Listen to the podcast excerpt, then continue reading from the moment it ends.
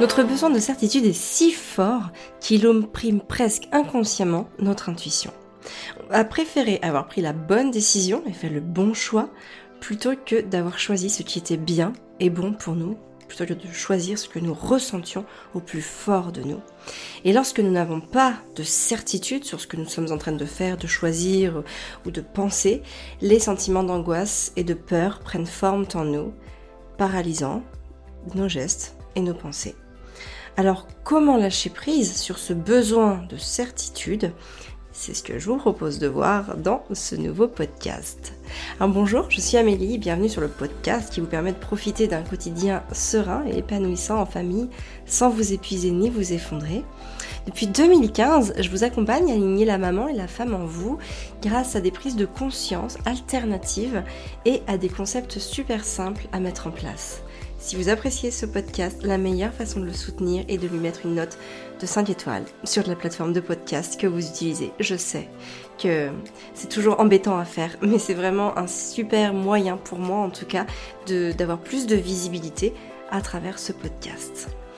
Alors pour commencer ce podcast sur le lâcher prise sur notre besoin de certitude, j'avais très envie de vous donner la définition de la certitude qui m'a le plus parlé. Il peut y en avoir plusieurs, elles se ressemblent toutes plus ou moins, mais en gros, celle que je trouve la, la plus exacte, c'est que la certitude, c'est l'assurance pleine et entière de l'exactitude de quelque chose.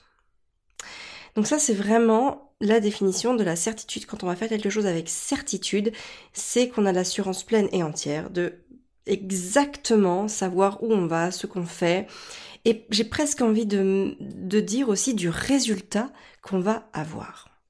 Donc finalement, dans notre quotidien, on va chercher en permanence à vérifier que ce qu'on fait, ça va être bien, euh, que nos décisions sont bonnes. Et j'ai même envie de dire de savoir, c'est important pour nous de savoir quelles sont les meilleures.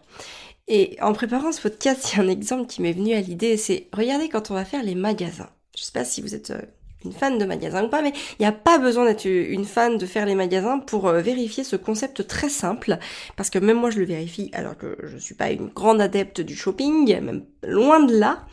Mais très souvent, en fait, j'y vais pas seule. Je vais avoir une amie, euh, peut-être même ma mère, et donc on essaye, on réessaye les tenues plusieurs fois, on doute, on se torture l'esprit. Et qu'est-ce qui va se passer? C'est que très souvent, on va demander à la personne qui nous accompagne, peut-être si on est toute seule, on va demander à la personne euh, vendeuse du magasin, de pouvoir euh, nous donner son avis. Et alors, soit euh, ça va approuver ce que nous on ressentait, soit elle va nous dire non, ça, ça te va pas, etc., etc. Et à ce moment-là, précisément, on a presque envie de donner notre pouvoir à cette personne-là, peu importe qui elle soit.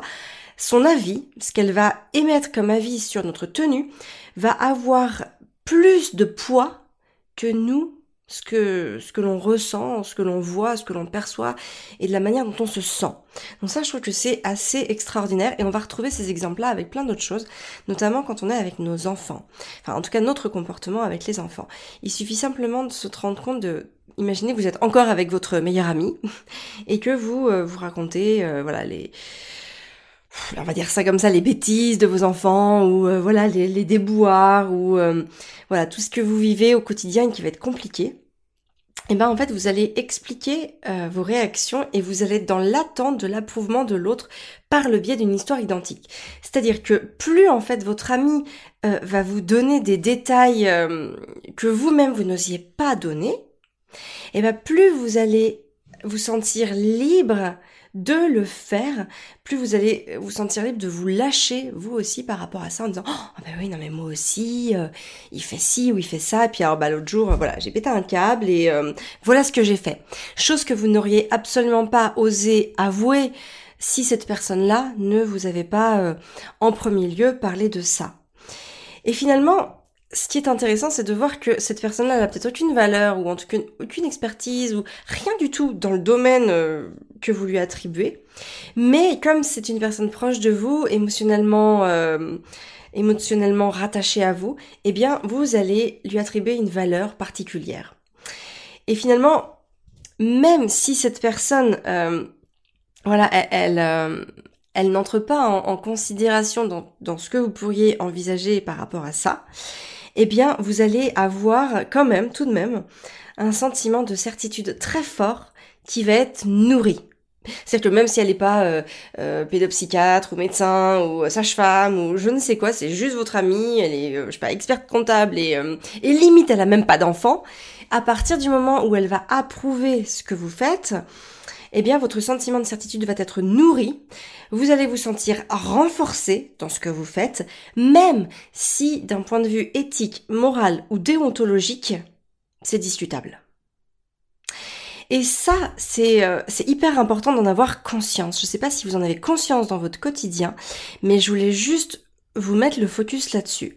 Il y a des gens qui n'ont aucune expertise dans le domaine, enfin en tout cas dans le domaine que, que je vous présenter, et pourtant leur avis va compter parce que voilà, émotionnellement ou d'une certaine manière, leur avis va compter plus que le vôtre et peut-être même qu'ils vont vous porter, enfin vous, emmener à faire des choix qui vont être différents de ce que vous auriez pu faire ou envisager ou penser de prime abord. Et c'est pour ça que lorsqu'on fait notamment des choix alternatifs, alors ça a été notre cas par rapport à l'éducation, euh, notamment pour le cododo, pour l'allaitement long, pour l'instruction en famille, pour la diversification menée par l'enfant, même par rapport à notre travail aussi. Hein, euh, on est les seuls entrepreneurs dans notre dans nos cercles de famille proches, au niveau de l'alimentation aussi, parce que voilà, on a on a fait des choix très alternatifs en matière d'alimentation parce que on avait besoin aussi de mettre nos choix dans une alimentation saine et équilibrée pour nous, mais aussi pour nos enfants, pour notre santé, pour ce que l'on va pouvoir dégager comme énergie. Et puis dans notre lifestyle aussi, forcément, on a euh, un lifestyle qui est différent des autres. On voyage régulièrement, même fréquemment. Et, euh, et voilà, donc tout, tout un tas d'aspects qui euh, est très différent de ce que vivent les gens que l'on va côtoyer le plus finalement au quotidien, hein, nos familles proches par exemple. Euh, bah, c'est pas toujours évident parce que quand on a, enfin quand on s'inscrit dans, dans, des choix alternatifs, eh bien on va euh, quelque part tirer un trait sur ce, sur ce consentement, sur cet approuvement. Et parfois même pire, j'ai envie de dire aussi, très souvent, on va générer un désapprouvement de la part des autres qui peut être dévastateur pour nous. Parce que, en fait, bah, naturellement, en tant qu'être humain, on a envie de se rallier aux autres pour obtenir l'approbation et être rassuré sur la certitude que nous faisons réellement ce que nous devrions faire. Et finalement, on est sans cesse en train de chercher la validation dans notre entourage, plus ou moins proche, ça peut être aussi des collègues, des amis, peu importe. Pourquoi? Tout simplement pour la simple et bonne raison que parce que nous n'avons pas assez confiance en notre savoir. Et que peu importe les sujets, qu'ils soient fondamentaux ou basiques, on se sent précaire et incertaine. On cherche l'autorité que l'on ne s'accorde pas dans le regard et l'approbation des autres, même lorsqu'ils n'ont aucune expérience, aucune qualification ni aucune expertise sur le sujet. Et finalement, on agit comme ça de manière, euh, alors presque complètement automatique et instinctive, à chaque fois en tout cas qu'il y a un enjeu, ou même un petit enjeu. Et je vais vous donner un, une, anecdote qui nous est arrivée il y a quelques jours lorsque on était dans le massif central. On a laissé les deux garçons avec Fabien, donc on a laissé les deux garçons faire euh, deux heures de cours à l'école de ski. Et donc moi j'avais Constance euh, en porte-bébé sur le dos et on était avec Fabien. Et puis Fabien faisait souvent des petites stories. Du coup j'avais un petit peu d'avance sur lui parce que moi je m'arrêtais pas et que je continuais d'avancer. Et il y a un moment, en fait, euh, on nous avait expliqué le chemin à prendre pour être à l'heure, en fait, dans les, voilà, dans, le temps, euh, dans le temps imparti pour aller chercher les enfants à l'heure. Et puis on avait le choix entre prendre une route moins sympa mais plus courte à un moment donné, il y avait une bifurcation, ou alors le chemin le plus long mais euh, et puis plus sympa. Et en fait, voilà, il restait, on était à, peu près arrivé à la moitié du chemin, donc il y avait quand même un choix euh, assez stratégique à faire, puisqu'il fallait quand même pas être en retard euh, pour aller chercher les enfants. Et là, je me suis retrouvée dans ce choix. Donc ni Fabien ni moi ne connaissions la, la route à suivre, en tout cas le temps qu'il nous faudrait pour faire cette route, ni si ça descendait, ni ça montait, etc. Et là, en fait, je me suis retrouvée incapable de faire ce choix et j'ai attendu Fabien, donc je l'ai pas attendu longtemps, mais je l'ai bien attendu 3-4 minutes pour pouvoir lui demander, bon bah, on prend quel chemin en fait J'avais besoin euh, d'être approuvée par Fabien, d'être soutenue dans mon choix par Fabien. Déjà d'une part pour ne pas avoir à engendrer la responsabilité d'un éventuel retard toute seule, et parce que voilà, je, me sentais complètement euh, inexpérimenté pour faire ce choix, alors que finalement Fabien n'avait absolument pas plus de connaissances ou de recul pour pouvoir faire ce choix en toute connaissance de cause. Et bah finalement, à ce moment-là, j'ai vraiment pensé à ça, j'ai vraiment pensé au fait que euh, bah, j'avais un moment besoin de lâcher prise sur mon besoin de certitude et que finalement euh, j'avais avec moi mon portable qui faisait montre forcément. Donc j'étais aussi quelque part maître du temps. Et si je vois que bah, je je, perdais mon temps, bah, libre à moi, ou en tout cas, voilà, c'était mon devoir d'accélérer le pas à un moment ou à un autre, même de se séparer avec Fabien, qu'il marche plus vite devant moi, si vraiment on était complètement à la bourre, pour pouvoir aller chercher les garçons à l'heure, j'ai envie de dire. Donc, faut vraiment savoir que c'est normal d'agir comme ça. J'aurais vraiment que vous entendiez ça parce que finalement, on a en nous un très grand besoin d'avoir raison. Et on a aussi besoin de se sentir dans le groupe de la majorité. On a besoin d'être approuvé, de se dire, ok, euh, bah finalement, on est plusieurs à, penser la même chose, donc si on se trompe, eh ben je serai pas toute seule à me tromper, on se trompera tous ensemble. Et j'ai juste envie de dire, euh, regardez comme des sujets tels que la politique, la religion, l'éducation, ou même ou même l'alimentation d'ailleurs, qui sont des sujets très sensibles et même très émotionnels, ça peut partir en vrille à n'importe quel moment quand on va parler de ces sujets-là avec des personnes qui ne pensent pas exactement comme nous, tout simplement parce que chacun va défendre son point de vue et chercher à rallier l'autre à sa cause, renforçant ainsi sa croyance de faire le bon choix. Donc derrière ça, il y a aussi vraiment le sentiment de confiance en soi et d'estime que l'on se porte qui est très très fort. Donc c'est pas du tout anodin si on a beaucoup de mal à lâcher prise sur notre besoin de certitude. Donc maintenant, je vous propose d'aller plus loin. Moi, j'ai cherché à analyser, à observer et à comprendre ce que ces doutes et ces incertitudes, elles induisaient en moi.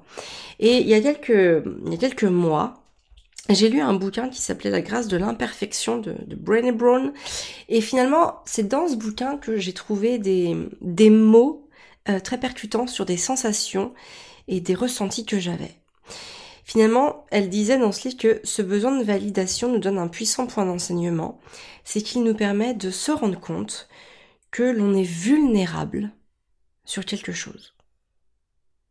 Et ça, c'est hyper important de prendre conscience de ça.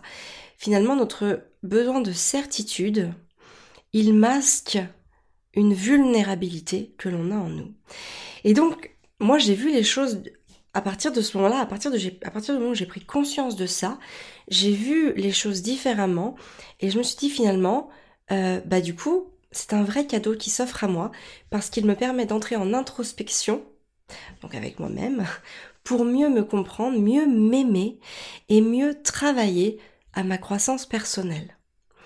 Et ce que j'ai pu observer, ce qui, a découlé de, de cette observation que j'ai faite sur moi, c'est à chaque fois que voilà que, j'ai un besoin de certitude qui, se fait euh, ressentir, la première chose que je, que je me demande, c'est est-ce que ce manque de consentement me fait peur? Donc la première chose à faire, c'est vraiment d'observer ce que ça va venir susciter, ce que ça va venir éveiller en vous. Si c'est de la peur, mesurez-en l'échelle, mesurez-en le degré. C'est-à-dire que bah, vous allez pouvoir voir si euh, c'est une petite peur, une petite euh, voilà quelque chose de petit qui, s'éveille en vous, ou si au contraire bah, ça va être quelque chose de très fort, presque de paralysant. Donc déjà vous pouvez mesurer cette échelle et surtout ne jugez pas vos réponses. Ne vous jugez pas vous non plus. Il n'y a pas de bonne ou mauvaise réponse. Et vraiment, plus votre réponse sera sincère et authentique, plus vous serez vraiment sincère et authentique là-dedans, dans votre réponse, plus elle vous permettra de grandir. Et j'ai aussi envie de vous dire que c'est normal que ça fasse naître des peurs en vous. Euh, moi, par exemple, à chaque fois que j'ai agi en contradiction avec mon besoin de certitude, il y a de nombreuses peurs qui me sont apparues. Par exemple, euh, sur le cododo, bah, au tout début, il y, a, il y a 8 ans, quand je suis devenue maman, j'avais quand même la peur de tuer mon bébé parce que tout le monde me disait que j'allais l'étouffer ou qu'il allait tomber, se fracasser le crâne, enfin bref, mourir dans d'atroces souffrances. J'avais aussi euh, la peur de le rendre dépendant de moi. J'avais aussi, bah, finalement, et de manière complètement euh, enfin, qui découle de ça la peur d'être une mauvaise mère. Euh, ensuite, j'avais aussi des peurs liées à l'entrepreneuriat. J'avais la peur de me retrouver à la rue, sans revenu. Hein, de, encore une fois aussi d'être une mauvaise mère parce que qui prend pas en compte les besoins de ses enfants. Quand j'ai des idées différentes, j'ai aussi cette peur d'être rejetée par mes amis. En tout cas, c'est ce que j'avais à l'époque, la peur d'être rejetée par eux. Donc, du coup, la peur aussi d'être triste et malheureuse par rapport à ça. Et puis, peut-être aussi la peur d'être seule. Et peut-être même la peur d'être abandonnée. Donc tout ça, ce sont les peurs qui se manifestaient. Maintenant, par rapport à ça, la, deuxième question qu'il faut se poser, c'est quelles sont les probabilités que mes peurs se manifestent? Donc là, par rapport à ça, il faut vraiment que vous imaginiez les risques possibles et leur probabilité se produire. Notez vos peurs. Moi, je vous invite vraiment à prendre dans votre cahier, à noter les peurs que vous avez par rapport à ça. Et à côté, vous allez noter sur une échelle de 1 à 10 la probabilité objective euh, que vos peurs se manifestent réellement. Et cet exercice, il est hyper apaisant. Pourquoi? Parce qu'il vous permet de réfléchir à vos peurs et de prendre un recul constructif par rapport à ça. Et grâce à cet exercice, vous allez comprendre ce que cette peur, elle induirait si elle se manifestait réellement. De quoi est-ce que vous vous jugeriez? De quoi auriez-vous peur que les autres aussi vous jugent? Moi, par exemple, lorsque j'ai fait du cododo, finalement, je me suis informée sur les conditions pour le faire en toute sécurité. Je m'en suis retrouvée rassurée, même si c'est pas ce que mon entourage approuvait.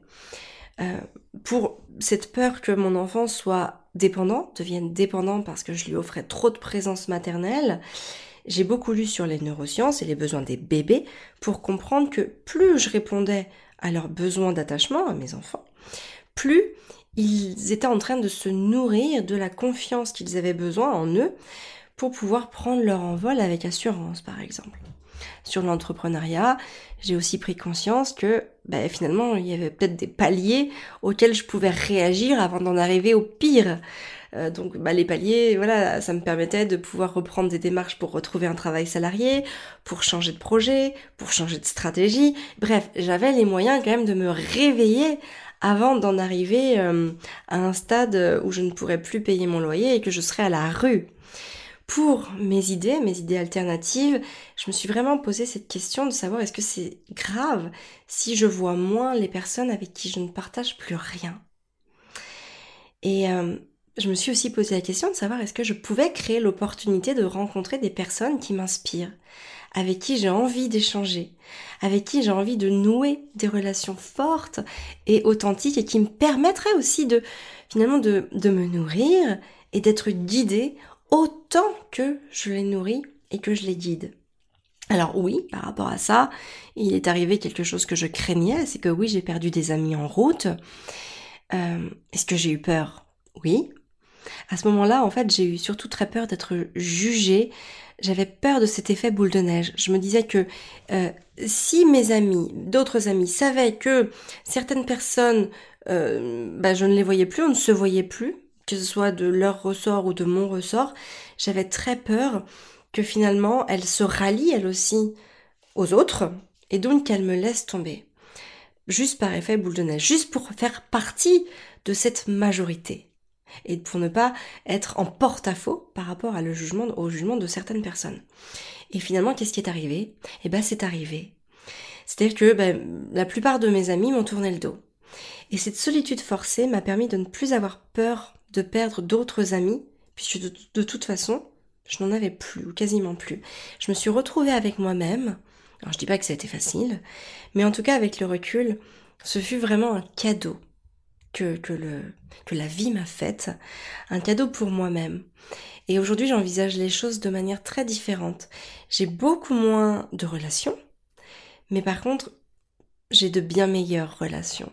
Des relations vraies, des relations authentiques, des relations sans retenue, des relations dans lesquelles je suis pleinement moi-même, j'ose m'incarner et finalement j'ai pas peur du regard des autres. Et je sais aussi que ces personnes-là, peut-être qu'elles ne seront pas d'accord avec tout ce que je dis, peut-être pas non plus avec tout ce que je suis, mais en fait c'est pas grave parce qu'elles ne me jugeront pas. Et ça c'est un cadeau du ciel d'entrer dans des relations qui peuvent nous porter à ce degré de conscience-là. Et enfin, la troisième chose, la troisième question, euh, qui peut vraiment euh, vous aider à vous détacher du, enfin en tout cas lâcher prise sur votre besoin de certitude, c'est comment agirait celle que vous voulez être? Est-ce que celle que vous voulez être a besoin d'être confortée dans son besoin de certitude? Peut-être que non. Peut-être que parfois aussi c'est important de sortir de sa zone de confort pour pouvoir expérimenter des choses qu'on n'oserait pas non plus expérimenter si euh, on était toujours dans notre petit train-train quotidien et dans notre zone de confort. Donc peut-être que vous avez observé des peurs aux étapes précédentes et finalement le fait de bah, les avoir envisagés, de les avoir considérés aussi, j'ai envie de dire, d'une certaine manière, en, notamment notant sur une échelle de 1 à 10 euh, le degré de, force qu'elle a en vous, et eh ben ça va vous permettre d'être beaucoup plus solide pour pouvoir à présent les dépasser. Et finalement, vous allez plus vers l'inconnu puisque vous avez déjà envisagé des solutions qui sont venues créer en vous de nouvelles certitudes. Donc la plupart du temps, lorsque j'ai des doutes, lorsque j'ai des peurs, je me demande tout simplement comment est-ce que réagirait la Amélie que je veux être. Et j'agis ainsi. Tout simplement. J'ai aussi appris et conscientisé de mes expériences que tout est remédiable. C'est-à-dire que quoi qu'il arrive, on peut changer de direction. C'est pas parce que vous allez dans un sens et que vous vous rendez compte en cours de route que c'est pas la bonne direction que vous avez pris que vous ne pourrez pas en changer. En fait, vous êtes libre de faire ce que vous voulez en permanence. Pour ça, il faut juste lâcher prise sur votre besoin de certitude. Alors si ce podcast vous a parlé, je suis certaine que l'épisode 37 du 12 novembre 2020 qui s'intitule 4 clés pour s'affranchir du regard des autres, vous apportera encore plus d'éléments de réponse sur vous-même, puisque dans cet épisode, je vous partage des clés pour ne plus vous perdre en route face aux déroutantes réactions que les autres peuvent induire en vous. Et si vous ressentez aussi que vous touchez quelque chose qui a besoin d'être approfondi sur cette thématique, eh ben je vous donne rendez-vous dans le programme Mission épanouie, qui est un programme de développement personnel euh, sur le, mode de fonctionnement d'abonnement, sur lequel en fait toutes les semaines on revient sur la thématique du podcast qu'on va pousser beaucoup plus profondément grâce à des prises de conscience et avec la réalisation d'exercices pratiques qui vous permettent d'aller encore plus loin dans votre développement. Et plus haut dans votre degré de conscience. Donc toutes les infos sur ce programme sont sur le lien www.maman-épanouie.fr slash mission épanouie. Je vous mets aussi ce lien dans la description de ce podcast. Je vous donne rendez-vous mardi prochain pour un nouvel épisode de podcast. Merci de m'avoir écouté, merci pour votre confiance. Je vous le répète, hein, mais si vous aimez ce podcast, n'hésitez pas à le noter et à mettre un commentaire sur ce qu'il vous apporte. Voilà, je vous souhaite une très très belle journée. Prenez soin de vous et de vos enfants.